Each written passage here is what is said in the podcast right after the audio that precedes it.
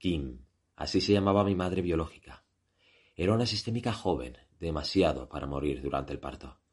Provenía de un linaje de renombre del planeta Pirra, y conoció a mi padre en una de las misiones de este cuando aún no ostentaba un cargo importante.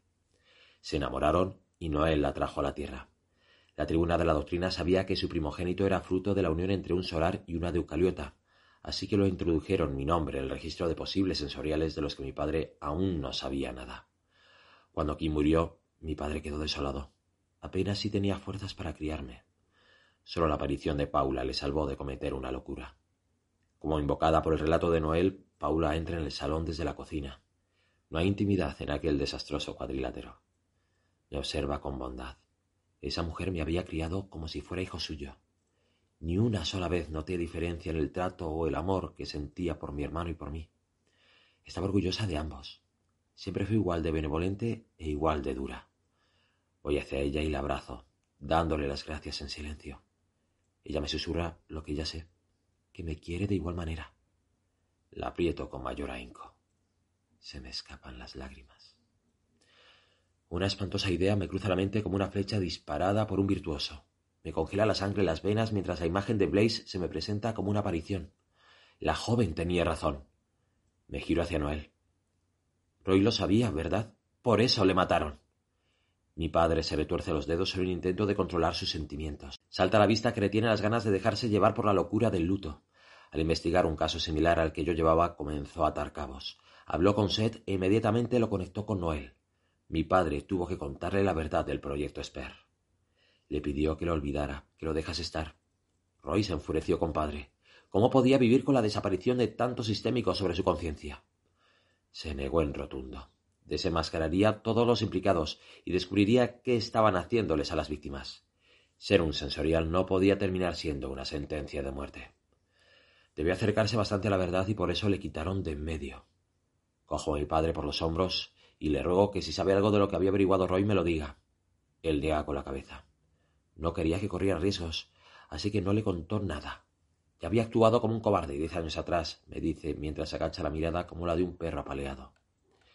Entiendo que quisiera salvarme la vida, pero así no trabaja un dogmático. Se debe al servicio por encima de todo. Mi padre tendría que haber luchado contra quienes estaban cometiendo semejante barbaridad.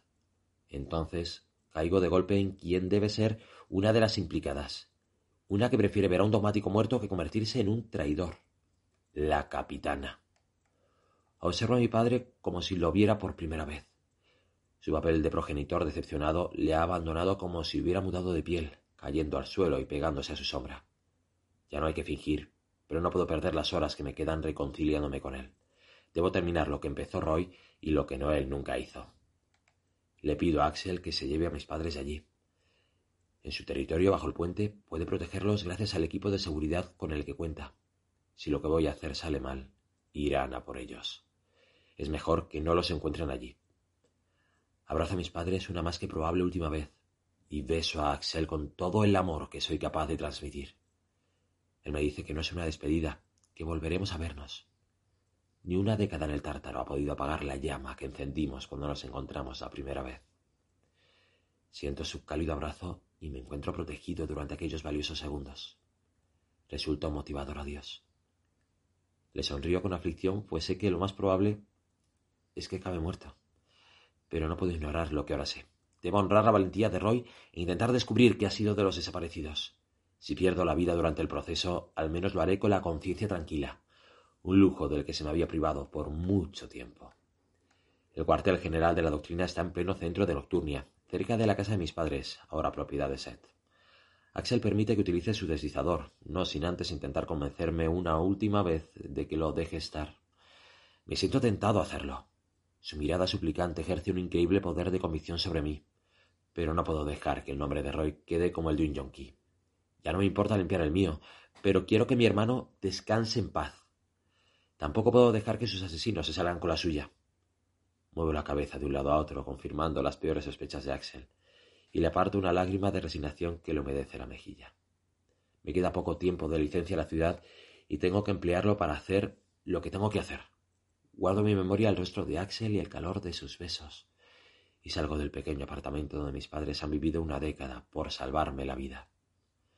Mientras camino hacia el deslizador, me pregunto qué clase de habilidades habían desarrollado los sensoriales para secuestrarlos y cuál era el fin de dicho rapto. No puedo evitar darle vueltas al don que debo poseer si la doctrina buscaba matar a uno de los suyos. No se me ocurre nada especialmente particular en mí. Lo único que podía pensar era que, si querían un sensorial, estaban a punto de tenerlo.